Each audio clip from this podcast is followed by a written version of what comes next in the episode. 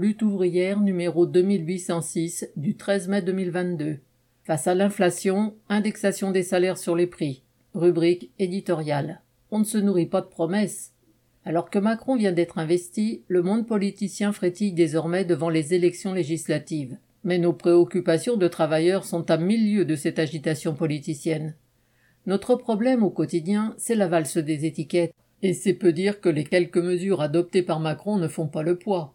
Depuis des mois, les hausses de prix se multiplient et imposent des sacrifices toujours plus importants.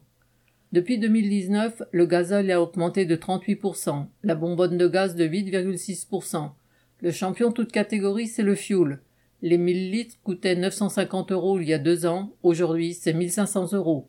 Quant à l'alimentation, il suffit de regarder ce que l'on met aujourd'hui dans le chariot pour voir que les pâtes, l'huile, les œufs, le poulet ou les fruits et légumes sont tous devenus plus chers. Cette flambée des prix est une catastrophe pour tous ceux qui se privaient déjà pour se nourrir, et elle va le devenir pour des millions d'autres. Dans nombre de familles populaires, on cherche à faire des économies, on traque la moindre dépense superflue, on renégocie les contrats, on roule le moins possible.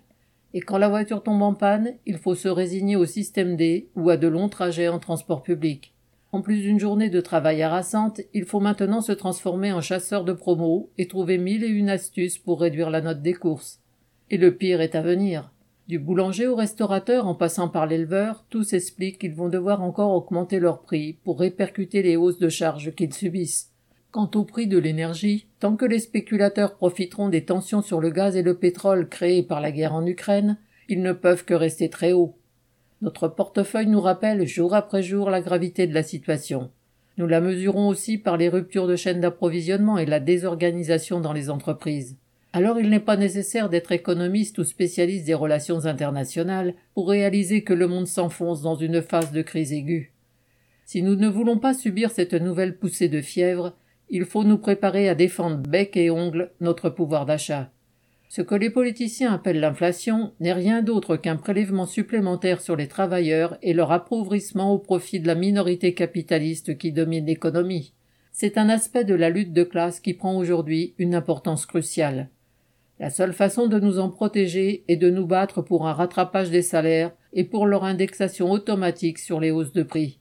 Si les prix augmentent, eh bien que les salaires, les allocations et les pensions augmentent dans la même proportion. Et cela dépend d'abord de nous-mêmes, du rapport de force collectif que nous serons capables de construire contre le grand patronat. La véritable arène où se jouent nos intérêts vitaux, ce sont les entreprises, au cœur même de la production, et nous en sommes les principaux combattants. Tant que la saison électorale n'est pas terminée, nous aurons droit aussi malgré des politiciens. Macron veut une majorité qui lui permette de poursuivre son offensive contre le monde du travail. À l'extrême droite, Le Pen se bat pour le titre de première opposante. À gauche, les marchands d'illusions cherchent à susciter de l'enthousiasme parce qu'ils sont de nouveau réunis. Ces combats de coq ne sont que diversion. Les promesses qu'ils continuent d'agiter ne sont que du vent, parce qu'ils n'ont, de toute façon, pas le pouvoir de décider de ce qui est essentiel pour nous, travailleurs car ni les prix, ni les salaires, ni nos conditions de travail ne sont fixés par l'Assemblée nationale, le gouvernement ou le président de la République. Ils sont imposés par le patronat en fonction de la crise économique. Crise qu'aucun politicien n'est capable de juguler, alors laissons-les à leur cinéma. L'enjeu pour nous travailleurs, c'est de retrouver la volonté d'agir par nous-mêmes. Pour affirmer cette nécessité, Lutte ouvrière présentera des candidats dans toutes les circonscriptions. Tous sont des travailleuses et des travailleurs qui militent pour aider notre camp à s'organiser et à défendre ses conditions d'existence. Même minoritaires, ils montreront qu'il existe un courant dans le monde du travail déterminé à ne pas se laisser faire. Bulletin d'entreprise du 9 mai 2022, Nathalie Artaud.